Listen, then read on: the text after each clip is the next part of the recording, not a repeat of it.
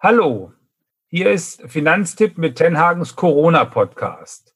Seit Wochen ist Corona, ist die Epidemie, die Pandemie das wichtigste Thema.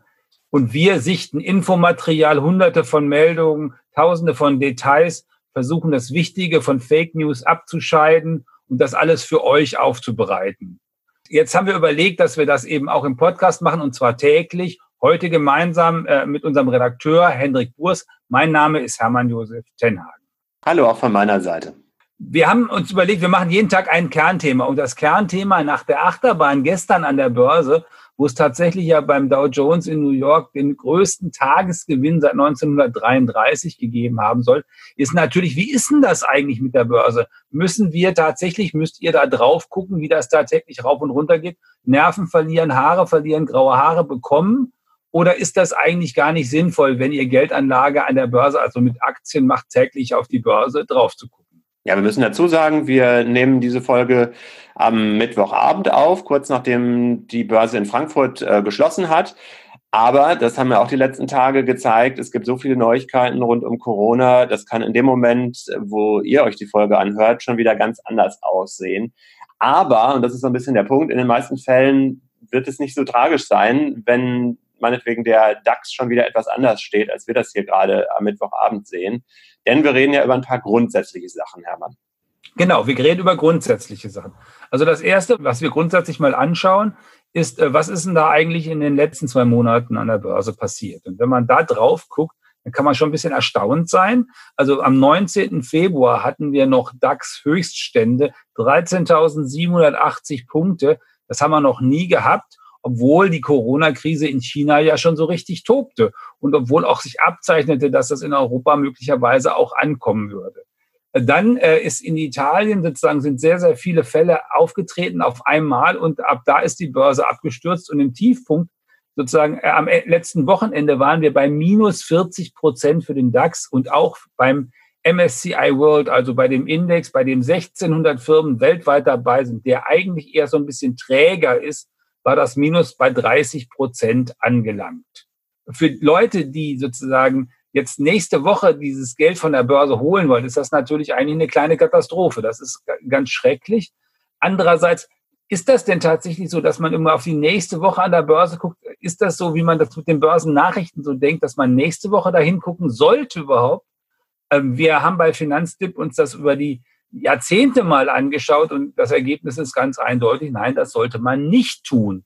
Man sollte tatsächlich nicht sozusagen auf 15 Tage oder 15 Wochen schauen, sondern eher auf 15 Jahre. Und der springende Punkt ist ja die Frage, wann wird denn ein Kursverlust denn real, den ich ja erstmal nur im Internet, auf dem Handy wahrnehme oder im Fernsehen sehe und man dann so Sätze hört wie, ja, da ist jetzt ganz viel Geld gerade verschwunden oder verbrannt worden oder so. Ja, das passiert aber für den Einzelnen ja nur in dem Moment, in dem er Aktien oder Fondsanteile verkauft und zusätzlich auch noch in dem Moment, wo er zu einem niedrigeren Kurs verkauft, als er sie damals gekauft hat. Wenn man das nicht tut, dann kann man an der Stelle eigentlich die Ohren erstmal zuklappen und sagen, äh, ja, mein Depot hat jetzt hier ein paar rote Zahlen im Moment, aber mein Konto, also anfassbares Geld, habe ich nicht verloren. Genau, und, und eigentlich, und das ist das Interessante, wir haben also zwei Dinge festgestellt. Das eine ist, äh, dass man tatsächlich auf lange Frist sich das anschauen muss. Wir haben uns die Zahlen seit 1975 angeschaut äh, und mit unserem wissenschaftlichen Leiter und der hat dann sozusagen das durchlaufen lassen und hat geguckt, wenn man an irgendeinem Tag oder an irgendeinem Monatsanfang jetzt angefangen hat und 15 Jahre später geguckt hat, wo stehen, wo steht man denn mit dem Geld, das man 15 Jahre vorher investiert hat, dann hat er festgestellt, egal welchen 15 Jahreszeitraum du nimmst, ob du im Januar 75 anfängst oder im Januar 80 oder im Januar 84 oder im Januar 94 oder so, egal wo du anfängst, du hast nie einen Verlust gemacht. Du hast immer eine Mini-Rendite mindestens gemacht. Schöner noch, im Schnitt hast du, wenn du das gemacht hast, acht Prozent Rendite gesehen. Das heißt, das ist das, was Aktien wirklich attraktiv macht. Also einzusteigen und dann 15 Jahre das liegen zu lassen mit so einem Indexfonds weltweit und dann hinterher normalerweise acht Prozent Rendite zu sehen. Es gab auch so Phasen, wo man sogar dann zehn oder zwölf oder 13 Prozent Rendite pro Jahr über 15 Jahre gesehen hat. Aber es gab äh, eben auch diese Phasen, wo es dann am Ende nur zwei Prozent waren. Das heißt, man hat eigentlich kein richtiges Verlustrisiko mehr, wenn man so lange anlegt, aber man hat die große Chance, eine sehr, sehr schöne Rendite äh, zu erwirtschaften. Und was gehört noch dazu? Also das eine sind die 15 Jahre und das andere ist, dass man tatsächlich weltweit anlegt, dass ihr weltweit anlegt. Wenn ihr so ein MSCI World Index kauft, dann sind da tatsächlich die Aktien von 1600 Firmen weltweit drin. Also nicht nur 30 aus Deutschland, sondern tatsächlich 1600 Firmen aus Japan, aus den USA, aus Kanada, aus Italien, aus Großbritannien, aus Deutschland, aus der Schweiz. Aus allen möglichen Ländern sind die da drin. Und das ist, oder ist in der Vergangenheit jedenfalls ein sehr vielversprechendes Investment gewesen. Das ist nämlich ein wichtiger Punkt, den man sich vor Augen führen muss, was so dieses, äh, ich schaue täglich ins Depot und höre mir die Nachrichten an, betrifft. Wenn ich einzelne Aktien von einzelnen Unternehmen kaufe, dann gibt's natürlich schon das Risiko, dass da auch mal eine Graupe dabei ist, böse gesprochen. Also dass es wirklich mal eine Firma gibt, die über die Jahre immer schlechtere Geschäfte macht und dann irgendwann die Grätsche. Äh, und dann bin ich als Aktionär dieser Firma natürlich für diesen Teil meines Depots gekniffen. Aber die Wahrscheinlichkeit, dass das ähm, bei allen oder auch nur bei der Mehrheit von den 1600 äh, weltweit vertretenen großen Firmen, dass denen das passiert, die ist doch sehr, sehr klein und so kann man das Risiko deutlich senken. Genau, und das ist, äh, das, der Punkt ist dabei dann einfach immer nur, dass man, wenn man so langfristig anlegt, äh, schauen muss, dass man dann irgendwann ähm, auch das Geld, was man da gerne rausnehmen wollen würde, aus dem Markt an wieder auch rausnimmt für die Zwecke, die man vielleicht sonst hat. Also wenn man ein Auto damit kaufen will oder eine Rate fürs Haus bezahlen oder was auch immer man sonst damit macht. 15 Jahre, dann, das funktioniert also quasi immer. Das ist eine sehr beruhigende Botschaft für die Krise jetzt auch, selbst wenn das also deutlich runtergeht und wenn es noch mehr runtergeht als die 40 Prozent, sollte man sich also, wenn man langfristig anlegt, nicht ganz so große Sorgen machen. Nun gibt es sogar Leute, die sagen, ey, ist ja wunderbar, dass das um 30, 40 Prozent runtergegangen ist. Könnte man vielleicht sogar die Chance nutzen und jetzt die Aktien oder diese Aktienindexfonds kaufen, weil die sind ja schließlich jetzt 30 oder 40 Prozent preiswert haben.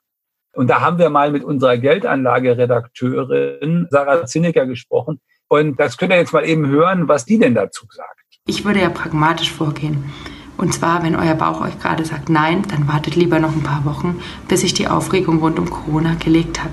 Ansonsten ist es natürlich so, es sind ja kleine Beträge im Monat, die ihr auf jeden Fall entbehren können solltet. Und bevor ihr damit irgendeinen anderen Quatsch kauft, steckt doch das Geld lieber in Aktien.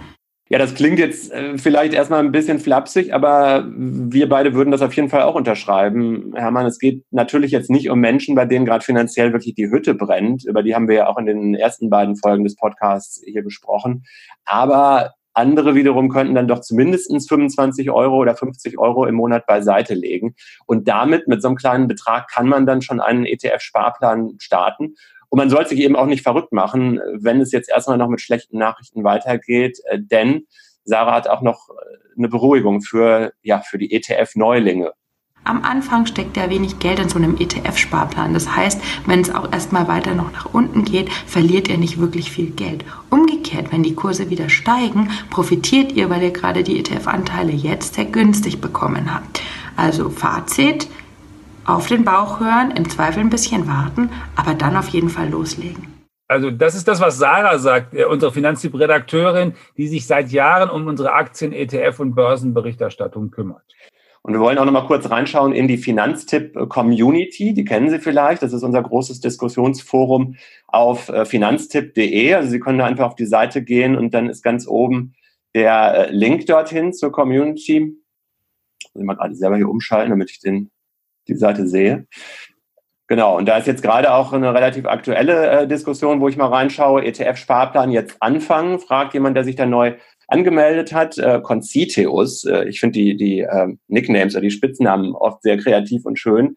Er oder sie hat tatsächlich gerade die Frage gestellt, ähm, hat sich immer wieder vorgenommen, mich äh, immer intensiver damit zu beschäftigen. Jetzt, wo die Kurse fallen, frage ich mich, ob das ein guter Zeitpunkt ist, Geld in ETFs anzulegen. Soll ich abwarten oder ist der Zeitpunkt egal? Ich würde es eher als Spielgeld betrachten, ähm, das Geld soll ruhig lange liegen bleiben. Und dann antwortet unter anderem äh, KTK, das ist äh, ein sehr aktiver User oder eine sehr aktive Userin, macht Mut und sagt, äh, im Grundsatz kann man immer anfangen. Ähm, es kann passieren, dass es erstmal noch weiter runtergeht, davon nicht entmutigen lassen. Und ein paar weitere Antworten gibt es dann auch noch von Invest Mo und von Referat Yanders. Letzterer oder letztere sagt, heute ist immer der beste Zeitpunkt, um mit einem ETF-Sparplan zu beginnen. Noch besser wäre nur noch gestern gewesen. Diese Buy and Hold, also das Kaufen und einfach liegen lassen Philosophie, äh, man macht mehr richtig als falsch. Dann sagt als Resümee quasi, äh, Conciteus, ja, vielen Dank, ich bin richtig motiviert ohne Ironie, das meine ich ernst, jetzt mache ich mich mal ans Werk. Also das ist nur mal so eine kleine Diskussion unter Finanztipp-Usern, die auch zeigt, naja, wenn man das Geld wirklich gerade entbehren kann, dann ist das wirklich eine Überlegung wert. Und vielleicht für den einen oder anderen von euch, der dann jetzt zu Hause sitzt und jetzt nicht so viel zu tun hat, bevor euch die Decke auf den Kopf fällt, guckt doch mal, ob er nicht wenigstens mal so ein Depot einrichtet, weil diese Depots, das ist ja das Schöne daran, das ist, das Depot ist das Konto für Wertpapiere. Das könnt ihr bei Banken und bei, bei Brokern, also bei so Wertpapierhändlern einrichten und das kostet erstmal normalerweise nichts. Jedenfalls die äh, Depots, die wir bei Finanztipp empfehlen. Das heißt, ihr könnt äh, die Startvoraussetzungen schaffen. Ihr könnt euch sozusagen den Startblock schon mal hinlegen und der Startblock kostet nichts und dann ist das alles fertig. Und jetzt habt ihr ja Zeit dafür und dann guckt ihr euch das nochmal an, weil ganz ehrlich gesagt, also hin, hinlegen. Den Startblock ist wunderbar, ist genau die richtige Zeit dafür. Wann ihr dann genau starten wolltet, da solltet ihr so ein bisschen auch von eurem Bauchgefühl abhängig machen. Also ja, also ruhig, ruhig schlafen sollte man auf jeden Fall mit dem Gedanken. Es gibt im Moment viele Gründe, warum man vielleicht weniger ruhig schläft. Und da sollte man sich natürlich jetzt nicht gegen das Bauchgefühl noch eine weitere Baustelle äh, ans Bein binden. Aber äh, Hermann, das gilt eigentlich auch für diejenigen, die schon einen Sparplan haben und jetzt überlegen, soll ich vielleicht, äh, wenn ich es äh, entbehren kann, ein bisschen mehr Geld noch äh, reinschieben bei den aktuellen Kursen. Klar können die dann in ein paar Monaten sagen, ach, war jetzt nicht die allerbeste Idee, weil es noch weiter runtergegangen ist. Aber äh, auch da gilt wieder, selbst bei Leuten, die so in Einzelportionen immer kaufen, ohne Sparplan, das Geld, was im Moment vielleicht auf einem Tagesgeldkonto schlummert und das man nicht auf absehbare Zeit braucht, ähm, das kann man auch in solchen Phasen ruhig in den ETF stecken. Genau, also ich kenne eine Reihe von Leuten, die tatsächlich gesagt haben, okay, ich habe im Augenblick das Geld über, die haben zugegebenermaßen keine Jobsorgen und die haben gesagt, okay, ich, äh, ich erhöhe jetzt meine Raten erstmal einen Augenblick, weil, weil es ist ja deutlich preiswerter geworden äh, und das kann man ja jederzeit machen und man kann es auch jederzeit wieder runterfahren. Wichtig aber für euch natürlich, also ihr, ihr tut da nur Geld rein, was ihr wirklich nicht äh, über 10 oder 15 Jahre braucht oder, oder wo ihr einigermaßen sicher seid, dass das die nächsten Jahre nicht braucht. Das heißt, für jemanden, der einen sicheren Job hat und der im Augenblick äh, ganz gut durch die Krise segelt, ist das mit Sicherheit eine gute Variante, das so zu machen. Ja, im Grunde Spielgeld, wie es unser User in der Finanztipp-Community genannt hat, ähm, oder Sarah, die gesagt hat, bevor ihr euch davon irgendwas kauft. Was mache ich denn, äh, wenn ich jetzt kalte Füße bekomme ähm, und doch aus irgendeinem Grund aussteige, das Geld meinetwegen wirklich brauche, ähm, obwohl ich es vorher vielleicht anders geplant habe? Naja, da, da würde ich dann eben auch tatsächlich schauen, dass ich wirklich nur so wenig rausnehme, wie ich denn dringend brauche. Denn wie gesagt, also solange ihr es nicht rausnehmt, ist es bei so einem marktbreiten Fonds, habt ihr den Verlust nicht gemacht. Äh, erst wenn ihr es rausnehmt, habt ihr den Verlust gemacht, was eigentlich ein bisschen eine Binse ist, weil ihr könntet es ja am nächsten Tag wieder reinlegen. Aber das Problem ist halt, dass man diese Timing-Geschichte, dass man den richtigen Zeitpunkt findet, dass man wirklich den Zeitpunkt findet, an dem die Börse auf dem Tiefpunkt ist, dann viel Geld da reinsteckt und dann die nächsten Jahre darüber sich freut, dass die Börse von da an im Wesentlichen steigt und dann hinterher dann verkauft, wenn die Börse gerade auf dem Höhepunkt ist, bevor sie dann wieder ähm, runtergeht. Das funktioniert ähm, nicht. Die, diese Art von Entscheidung können wir alle im Normalfall nicht treffen. Das finden wir nicht raus. Ja, man muss vielleicht auch nochmal dazu sagen, gerade wenn jetzt manche sagen, die Corona-Krise ist wie so eine Disruption vielleicht für manche Bereiche. Also ich glaube auch Leute, die jetzt äh, feststellen, sie können auch Videokonferenzen machen, statt sich immer zu treffen. Das kann natürlich Firmen über die nächsten Monate und Jahre auch stärker machen, die bisher noch so ein bisschen unter dem Radar liefen. Aber so ein Weltindex wie der MSCI, der wird ja auch regelmäßig aktualisiert. Also der hat ja auch den Anspruch, genau, immer die größten und immer die besten Firmen abzudecken. Das sind ja aus den äh, von dir vorhin genannten Beispielländern auch eigentlich immer so um die 80 bis 85 Prozent wirklich des Marktkapitals, was da drin sitzt. Das heißt, selbst wenn jetzt so ein aufstrebender Star sich durch Corona bildet, ähm, dann wird der irgendwann auch in diesen Weltindex reinkommen. Genau, also man wird diesen Star nämlich nicht verpassen und man muss ihn nicht selber äh, frühzeitig sehen. Wenn der Markt der Meinung ist, das ist ein Star, das ist ja nicht ein Manager, der das dann entscheidet, sondern wenn die Firma wächst und wenn die an der Börse wächst, kommt sie irgendwann automatisch in den Index rein und damit auch in eure Geldanlage. Das könnt ihr ja gar nicht verschlafen und das ist ja auch ein schöner Teil dabei. Dass ihr zwar schlafen könnt, aber ihr könnt so eine Entwicklung nicht verschlafen, weil das macht der Index für euch, dass er diese Firmen, diese neuen, diese vielleicht disruptiven Firmen einfach reinnimmt. Weshalb ja auch in solchen Indizes die Disruptoren der vergangenen Jahrzehnte, also sowas wie Google oder Apple oder SAP, ja alle drin sind. Das erinnert mich fast ein bisschen, Hermann, an die Botschaft des Tages, die wir uns vorgenommen hatten. Weil eigentlich macht so ein ähm, Index, also ein passiver Index ja nichts anderes, als nachzuplappern, was kluge Computerprogramme, ähm, nämlich den Börsenindex, sich ausgedacht haben. Ja, ob die jetzt klug sind oder nicht, sondern sie, er macht einfach das, was der Markt sich ausgedacht hat, und zwar in Reihenform, ohne dass er viele Kosten macht und nachplappern. Auch ein Papagei ist derzeit bei Finanztipp zu sehen. Das ist unsere Botschaft des Tages. Nachmachen ist auf jeden Fall besser als falsch machen. Genau, und der Papagei, äh, den du angesprochen hast, den könnt ihr auch sehen auf unserem Instagram-Kanal von Finanztipp.